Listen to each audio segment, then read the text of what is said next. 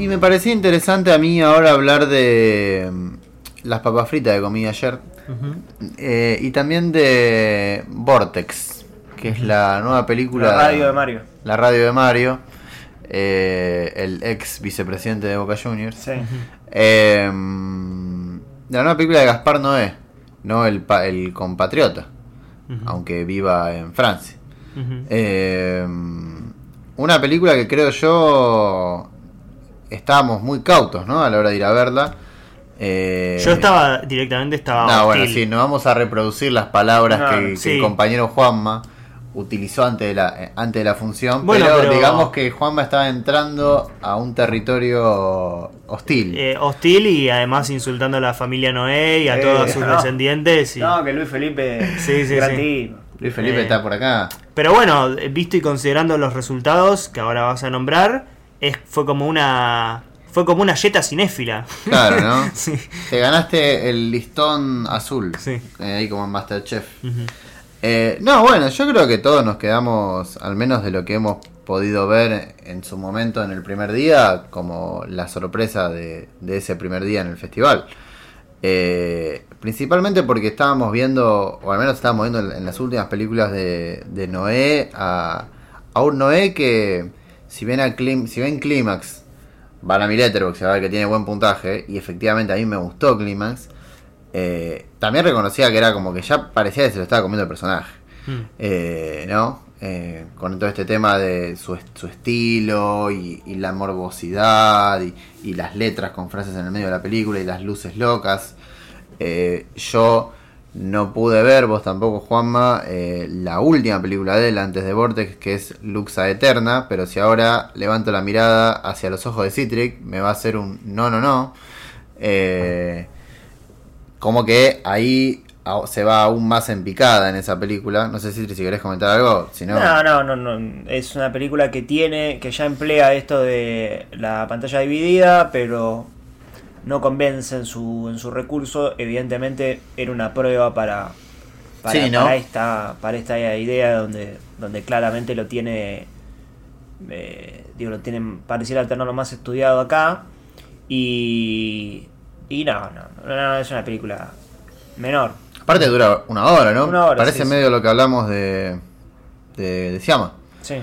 Eh, pero bueno, en definitiva, digo, esas eran como un poco las experiencias previas antes de ver la película. Y la verdad que al momento de verla y al momento de salir de la sala, eh, más que satisfecho.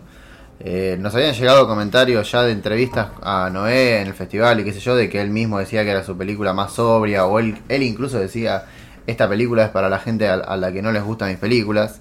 Y más allá del chiste, eh, sí se nota a un Noé mucho más sobrio con respecto a sus anteriores películas, y no solo las anteriores dos, ¿no? sino yo te diría que incluso hasta irreversible. Sí, sí. Porque irreversible, yo entiendo de que se recuerde mucho la escena de la violación. También es cierto, y bueno, ¿no? la, la cámara girando al final y qué sé yo. También es cierto que en Irreversible la gran mayoría del metraje no es eso, sino que es tipo todo este, si se quiere, drama como indie entre los, las tres, los tres protagonistas. ¿no? ¿Se acuerdan que hay una escena en una fiesta que dura un montón? Y ahí es todo bastante tranquilo, entre comillas, y es más una cuestión de diálogo y drama interno y, qué sé yo. Y esos momentos o se pierden o se encuentran como dilatados en, en otras, en, ya en un espectáculo morboso, porque en Clímax también hay un segmento de mucha charla, pero ya se nota mucho que es otro tipo de cosa. Y acá no. Acá en definitiva, que no conté la trama, es ver como una pareja de ancianos empieza poco a poco a, nada, a envejecer. Medio en tiempo real, ¿no? en tiempo real exactamente. Eh, y a perder la cordura y demás. Y bueno básicamente la película es un retrato de ese descenso esa pérdida de la cordura. Eh, en el medio bueno no todo este tema con la split screen que acá me parece bastante bien utilizado principalmente porque no se utiliza siempre digamos en el 95% se utiliza, pero es clave, coincidimos todos que es clave que ese 5% en el que se- no se utiliza funciona tanto al principio y al final, eh, como una introducción y como un cierre para el uso del split screen. Después hay momentos muy interesantes con la split screen, en especial con el movimiento interno de los actores y demás, que no lo voy a mencionar porque es un spoiler, pero es- está muy bien llevado. Eh, y aún así, más allá de que estén todas las cosas locas que uno podría tener de Noé, eh, como por ejemplo presentar los títulos al principio, o sea, los títulos de cierre al principio, o no sé, eh, la split screen misma, Sí, sí, sí. no es. Es una locura muy controlada, ¿no? No, no. Yo veo lo mismo en esta película, como es un Noé que tiene, tiene sus locuras de siempre, eh, que ya hasta en un punto hasta le caen simpático a uno. Es como una amarilla a Pablo Pérez, ¿no? Eh, claro, sí, claro. Sí, pero, sí, sí. pero no es una roja. Sí, sí, tal cual, tal cual. Eh, pero muy controlado. Yo eh, no tengo ninguna duda de que la película igual puede funcionar sin la split screen, pero es, eh, me parece que, eh, como dijiste vos, Manu, ocupa casi todo el metraje de la split screen, en ningún momento se traiciona con ese recurso, y sí es cierto que en algunos momentos le sirve mostrar cómo está uno y cómo está, cómo está el otro. Sí. Eh, eso es muy interesante de la película, eh, y es muy bueno. Y al- algo que me sorprendió mucho de Noé para, para bien es como los personajes se van eh, envejeciendo casi en tiempo real este, y no tiene que recurrir a ningún ninguna cuestión absurda, por ejemplo. Sí, no, un golpe bajo. Sí, sí, eh, qué sé yo, como que uno de repente, eh, no sé, eh, tenga, qué sé yo, una, un ataque como de, de epilepsia o algo por el estilo, algo como algo totalmente terrible y absurdo, Sí. o algo por el estilo, sino que vos vas viendo el deterioro poco a poco y decís, como qué bien que está narrado esto, ¿no? Como, como algo medio como atípico de Noé. Eh, y yo creo que un poco tiene que ver esto igual es más como especulación, pero una cosa que vos decías, Manu, es que ya es un cineasta que en su. tiene 5 o 6 películas ya en su haber. Creo Sí, que es la no. sexta o quinta. Eh, y eh, bueno, puede ser esta cuestión de que, de que ha madurado como, como realizador, ¿no? Sí, está eso, está también la, la evidente relación con el padre, ¿no? Que el padre de Mm. Noé sigue vivo, artista plástico, el personaje de Darío Argento, que por cierto, la verdad que Argento la rompe toda. Sí. Eh, la- los otros dos actores también, pero como le, le decía a los chicos, ¿no? Uno va a mencionar a Argento porque Argento no es actor, incluso es la primera película que, hace.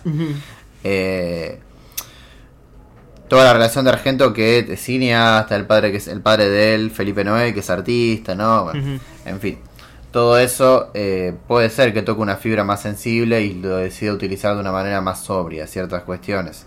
Eh, otra cosa que quería mencionar con respecto a esto que decís del desarrollo de los personajes y el golpe bajo, hay una escena que a mí me gusta mucho que es cuando hay toda una secuencia de la película, yo creo que es un segmento muy largo, no, no, no, no, saqué el- el celular nunca, pero seguramente sí es muy largo, que es la primera visita del hijo de la pareja, que es como el tercer componente de la película, eh, a su casa. Está desde la mañana hasta la noche, y vos ves un montón de situaciones, ¿no? Desde la mañana hasta la noche. Sí. Hay un momento que están como al- merendando, me parece, y están el, el hijo de él, o sea, el nieto, eh, este hijo que es el tercer componente, y la pareja de ancianos.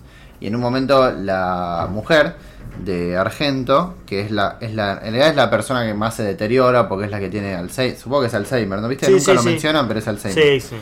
Eh, se larga a llorar de repente, se, se pone a llorar muy fuerte.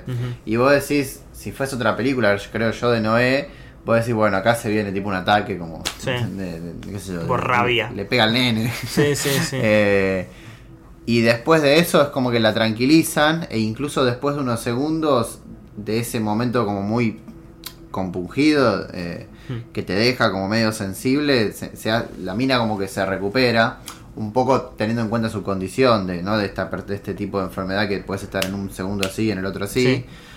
Eh, pero en definitiva se recupera y, em- y hay como unos momentos de chistes, hay momentos más ligeros. Entonces creo que en, ese, en esa escena está el, el balance de, de la película. Que más allá de la duración, que yo entiendo que para alguien pueda ser denso, pueda ser un embole. Pero más allá de la duración, no me parece que sea una película solemne justamente por esos momentos.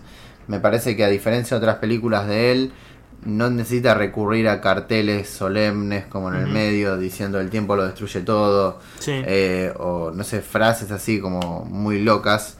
Eh, sino que en estos pequeños momentos de muy pequeños eh, de, de desarrollo de personaje encuentra un balance como indicado. Hay un chiste muy gracioso que es que eh, la misma mujer que está perdiendo la cabeza le dice a- al hijo de, Sí. de Argento, che, me pasa que el viejo este se está volviendo loco, ¿eh? Sí, sí, sí, sí. Entonces, o si no, el, el hijo de él diciéndole, nada, papá es italiano y Claro. eh, putea mucho, ¿viste? Sí, sí, sí. Eh, en fin, me parece que, que es eso, creo que es una gran sorpresa por, por esas cuestiones. Eh, y yo creo que así como lo dijo él, me parece que el no fan de Noé eh, se puede llevar más de una sorpresa.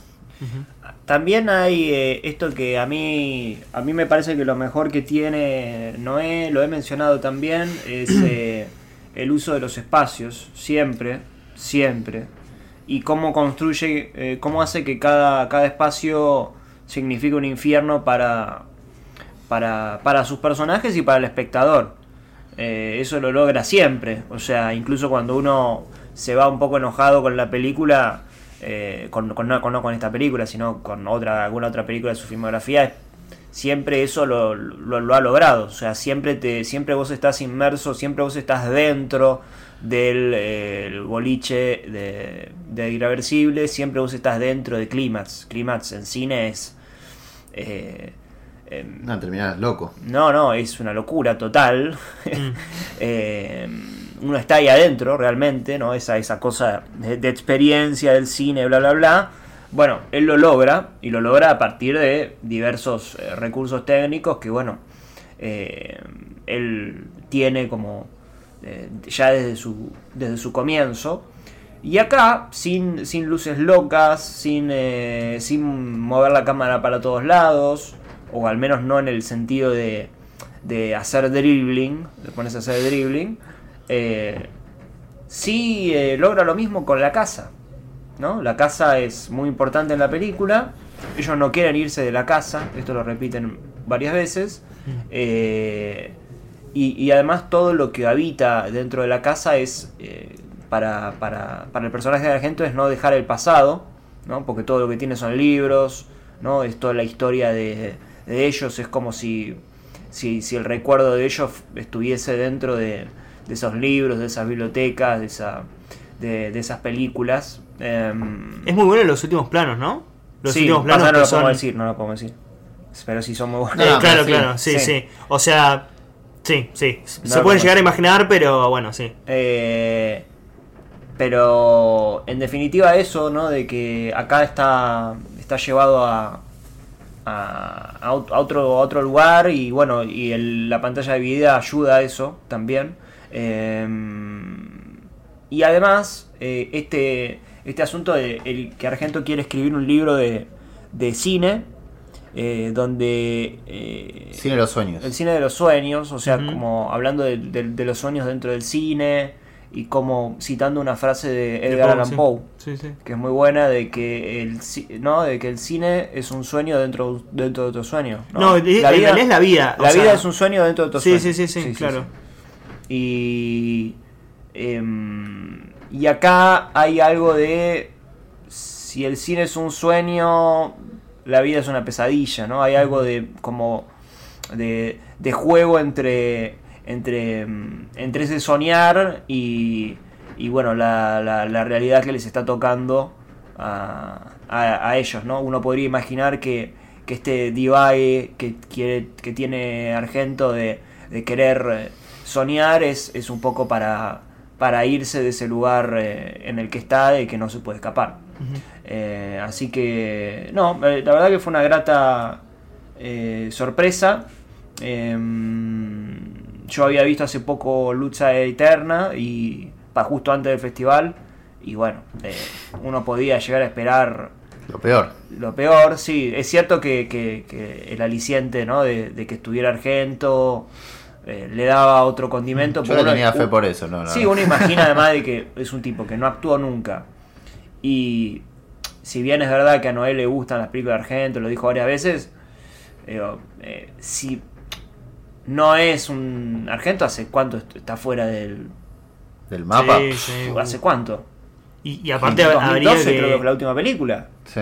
y- O sea, y que agarre esto, uno imagina y dice, bueno, si lo agarró por algo es, porque al menos de antemano no dice, está, está jugando... No, aparte, ¿cuál, cuál sería el vínculo entre Noé y, y Argento? Eh, digo, hay que, hay que especular bastante Sí, sí, como sí, para sí, hacer entiendo. una unión. ¿Se entiende? Eh, y bueno, y obviamente habría que especular más aún para ver si a Argento le gustan las películas de Noé. Ah, bueno, eso, Eso- no lo sabemos. Pero. Sí, pero además de que. Yo pienso. creo que había algo, algo anecdótico, perdón, pero creo que había algo con el padre. Creo que Felipe Noé lo conocía, Argent, me parece. Bueno, puede ser. Me parece. No, yo sé que, que- yo sé que a Noel le gusta. bueno, capaz que uno puede vincular por los colores, Claro. ¿no? Sí, Viste que él usa mucho el azul y el rojo. Eh, Bueno, hay un homenaje al. No un homenaje, pero hay una escena muy importante de la película que Argento se lo pone de rojo. Sí, Mm. sí, sí. Sí, pero es muy. Pero ni siquiera es, es más un. es más un naranja. No, no, de rojo. Es capaz pero- estamos hablando de, de escenas distintas. Bueno, yo hablo de la escena más importante de Argento. Ah, bueno, bueno. Eso. Claro. Bueno, eh, pero no, no, yo lo que me, lo que a lo que me refería era que para que aceptara el guion tenía que ser bueno, ¿no? Porque Sí. si no, no, eh, veía difícil que, que él agarrara eh, ponerse a actuar una película tan larga, ¿no? Eh, Sí. eh, así que bueno, bueno, una, una destacada, una destacada del festival. Fue la mejor.